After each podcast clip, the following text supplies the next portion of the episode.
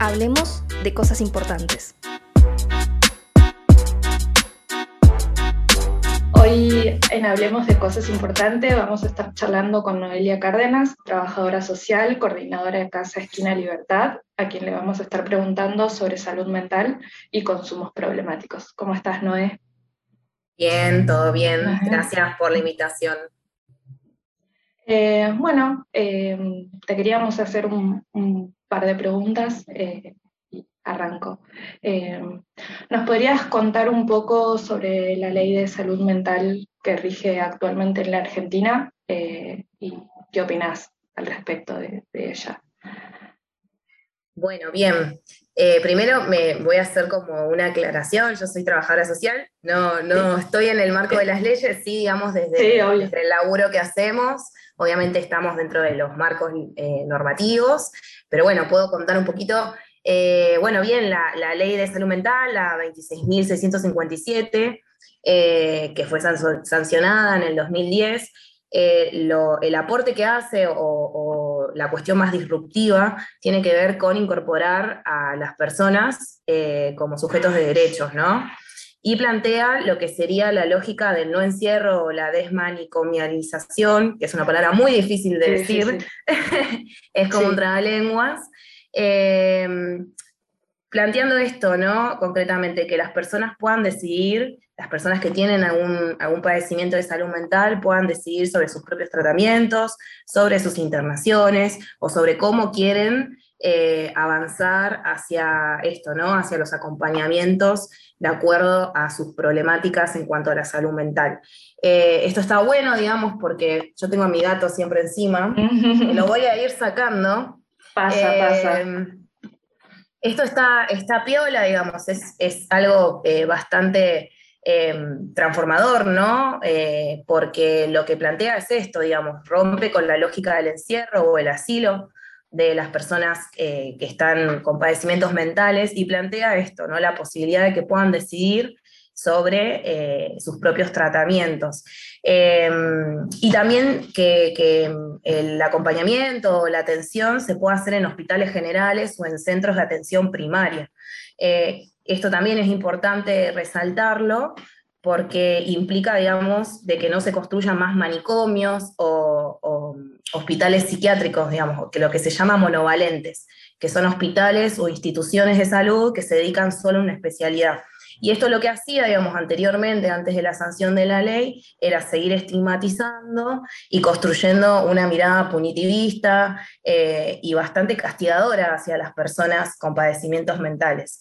Eso como, como cuestiones principales de la ley, que están buenas, eh, que, generan, digamos, otro tipo de paradigmas de intervención, eh, otro tipo de construcción eh, de las instituciones de salud mental y de las instituciones que acompañan de alguna que otra manera a las personas con algún tipo de padecimiento. Y también esto, ¿no? La, posibilidad de decidir sobre las internaciones, digamos, hay, hay como una, una categoría que se llama internaciones voluntarias, eh, que la persona puede decidir cuándo internarse y cuándo eh, salir de esa internación, ¿no? Y que las internaciones que son más de carácter involuntario solo eh, puedan darse o llevarse a cabo cuando la persona constituye un riesgo para sí misma o para otras, ¿no? Y esto siempre tiene que ser evaluado por equipos interdisciplinarios, equipos de trabajadores sociales, de psicólogos, de psiquiatras, de médicos, siempre entre la interdisciplina porque entendemos que las...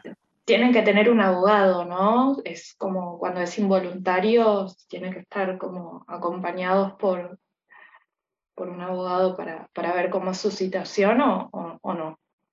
Sí, eso en el mejor de los casos, siempre cuando pensamos en la interdisciplina, estaría bueno que estuvieran profesionales de todas las disciplinas eh, y también de, del, del, derecho, porque bueno, entendemos que las personas con padecimientos mentales son sujetos de derechos y siempre, si ellas no pueden por eh, sus circunstancias, siempre tiene que haber alguien pregando por sus derechos. En este caso, eh, quienes acompañen, eh, porque también entendemos que si bien existe esta ley de salud mental y hace ya 11 años que se sancionó, hoy en día siguen funcionando manicomios, digo, recientemente sucedió esta situación con Chano, ¿no? Con, mm, que fue tan discutida y tan mediatizada.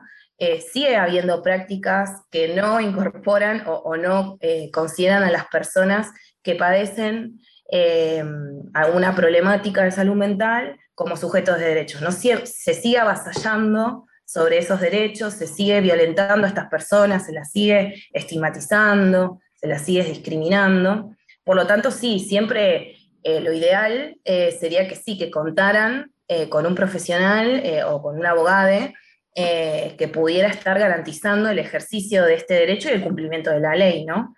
Em, bueno, eso como, como, a rasgos generales.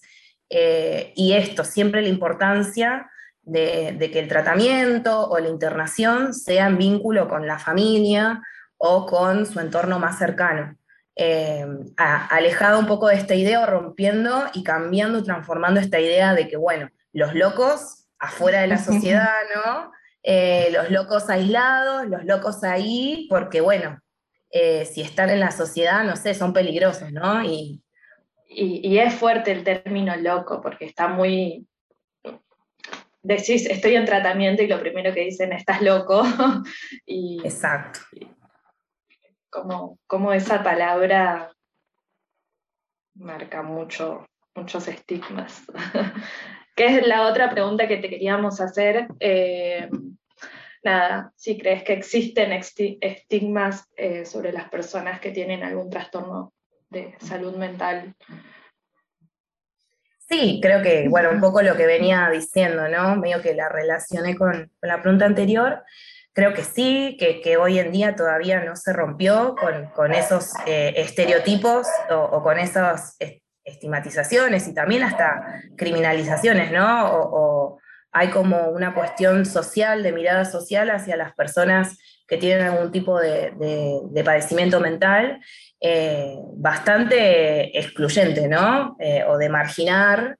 Em, sí creo, digamos, que todavía hoy en día, si bien está hecha la ley, todavía culturalmente y socialmente nos falta visibilizar a las personas con padecimientos mentales como sujetos de derechos, como personas, personas que están transitando por una situación en la que necesitan acompañamiento, necesitan tratamientos, necesitan de equipos que estén preparados también, porque muchas veces la estigmatización y la discriminación se da en las mismas instituciones, se da a partir de, de determinadas intervenciones por parte de los mismos profesionales que deberían acompañar y se dan muchas situaciones de violencia institucional también. Sabemos que hay instituciones eh, psiquiátricas que, generan, digamos, eh, prácticas o lógicas hacia las personas de sobremedicación, de, de, violencia, de violencia física, de violencia em, psicológica, de violencia eh, en función de anular las posibilidades de esa persona de decidir. Entonces sí, hay estigmatización, hay discriminación, hay exclusión y también hay mucha violencia hacia las personas em, que, padecen em, de alguna cuestión de salud mental. Sí, la verdad que falta mucho para, para que la, sociedad pueda tomar conciencia de lo importante que, es la salud mental y, que somos muchos que, que estamos en esa lucha por familiares o, o porque lo vivimos.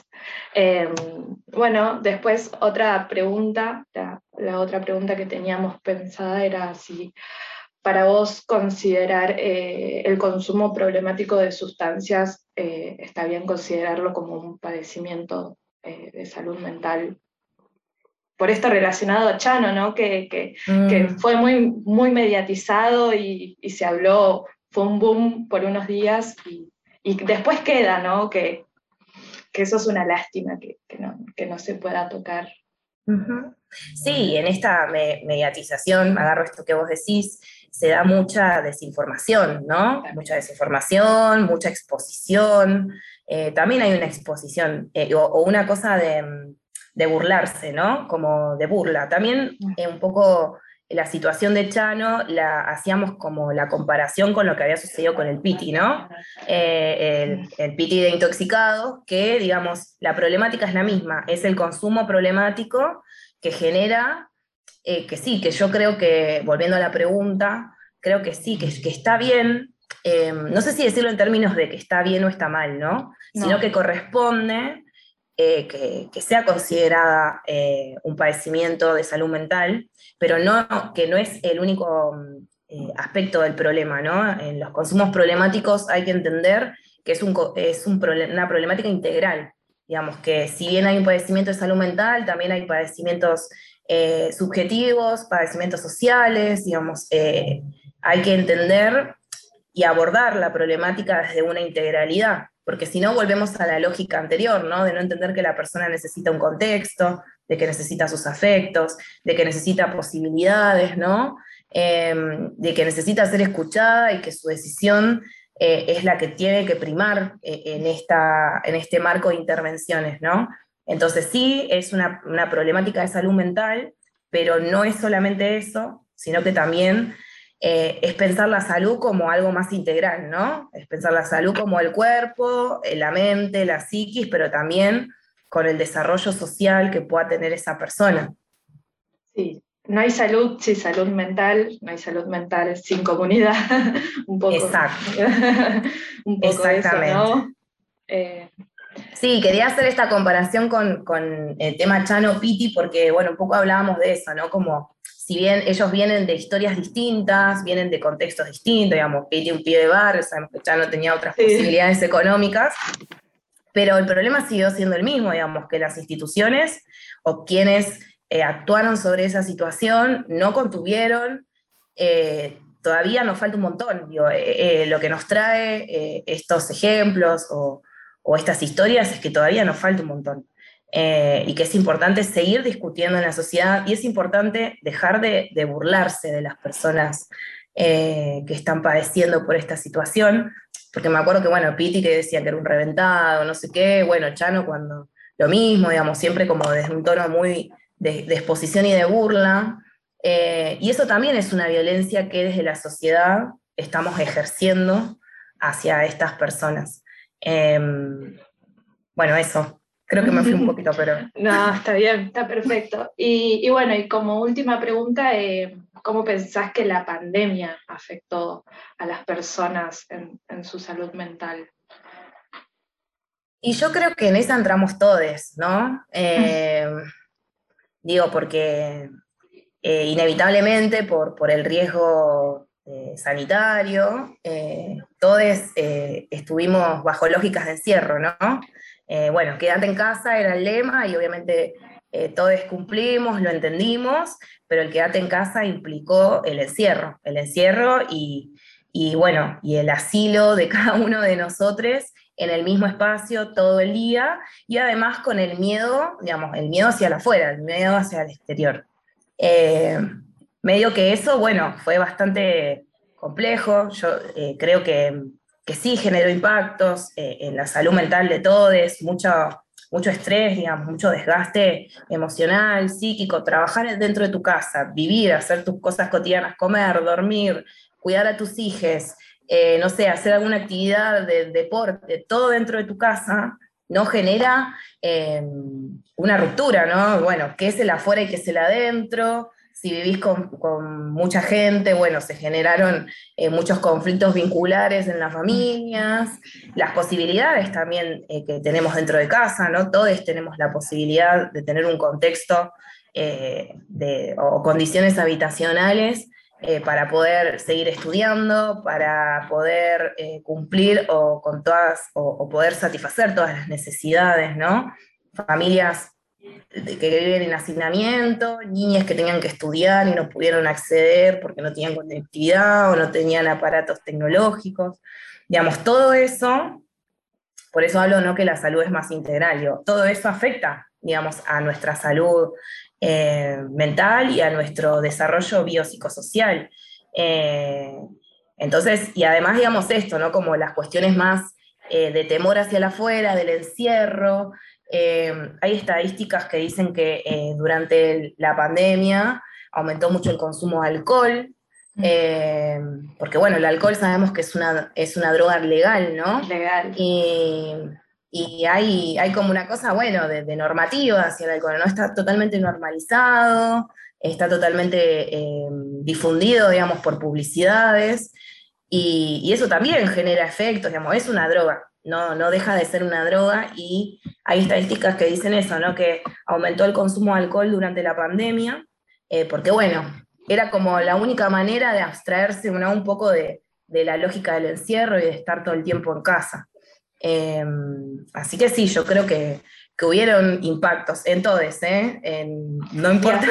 A futuro, se van a, notar más, creo yo, ¿o no? Totalmente. Yo, creo que, que no, todavía, eh, bueno, todavía no salimos ¿no? De, de, la pandemia, pero recién nos vamos a dar cuenta de los impactos que tuvo en nosotros cuando pasen un par de años, ¿no? Eh, tanto sea esto, ¿no? En, nuestra cuestión más de salud mental como de construcción subjetiva y en la sociedad en general, eh, vamos a tener que estar reparando mucho sobre los impactos eh, negativos que, generó esta pandemia. Sí. Sí, por eso es importante que ya desde ahora visibilicemos esto de la importancia de la salud mental, ¿no? Total, totalmente. Y también, digo, poder eh, democratizar, digamos, la, posibilidad de acceder a atenciones, ¿no? A un psicólogo, a un psiquiatra. Todavía eso nos falta un montón.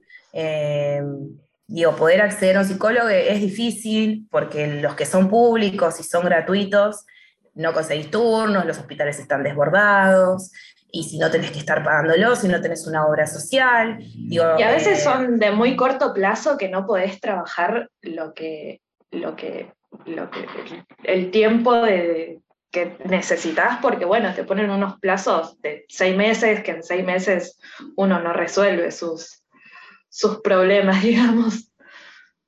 Sí, eso eh, son procesos, ¿no? Como procesos muy muy particulares de cada uno de, los sujetos, ¿no? de las personas. no, no hay recetas para el acompañamiento en salud mental, eh, y eso está bueno, digamos, sí hay, hay determinadas líneas de acción o formas o encuadres de cómo hacer las cosas, pero después eh, también depende de lo que la persona trae, de lo que la persona es, de su historia. Em, así que sí, los tratamientos que son como, bueno, hasta este tiempo, y la verdad que terminan siendo bastante reduccionistas. Eh, pero bueno, eh, esperen que voy a cerrar mi gatito aquí. Esa cuesta arriba de la computadora. Pero bueno, eso, también muchas veces el acceso al acompañamiento en salud mental termina siendo un privilegio, ¿no?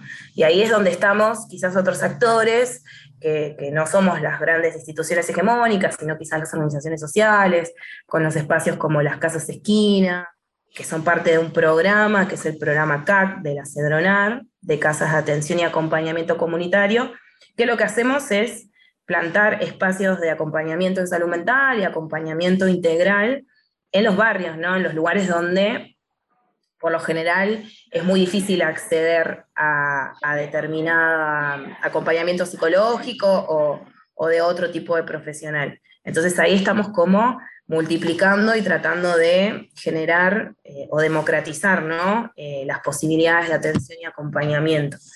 Eh, porque también es eso, digamos, la salud mental es un derecho que debe ser garantizado muchas veces termina siendo un privilegio, ¿no? Que solo pocos pueden acceder. ¿Y, y, cómo se puede contactar la gente con ustedes o saber cómo, cómo acercarse para... Nosotros tenemos eh, un Instagram eh, como, y tenemos un mail. El Instagram es Casas Esquina Libertad Ahí nos pueden escribir, mandar mensajes privados, eh, y si no, nuestro, nuestro mail es eh, Casas Esquina Libertad, todo junto, como suena, arroba gmail.com. Ahí se pueden contactar y nosotros tenemos dispositivos, espacios eh, en distintos distritos de la provincia de Buenos Aires y tenemos un espacio en em, el barrio Pare Mujica, en la Villa 31, en Retiro. ahí estamos y después, bueno, tenemos eh, en otras eh, localidades de la provincia de Buenos Aires. Así que sí, nos pueden contactar ahí. Eh, Casas Esquina Libertad es nuestro Instagram y casasesquinalibertad.gmail.com es nuestro mail. Bueno, muchas gracias por todo, por todo lo que nos contaste eh, y bueno, por el trabajo que haces también, que, es muy bueno, muy importante para todos. Y está bueno visibilizar estos temas que a veces se hablan poco o, un tiempito, un ratito y después queda. bueno, bueno, gracias a ustedes eh, por el espacio. Y sí, yo creo que es súper importante que una manera de seguir avanzando hacia el cumplimiento de, la ley de salud mental y toda su perspectiva de derechos tiene que ver con esto, ¿no? Con seguir difundiéndolo, discutiéndolo y, generando más espacios eh, para empujar que, todos esos derechos eh, se cumplan, sean garantizados. Muchas gracias, Noé. Gracias, Caro.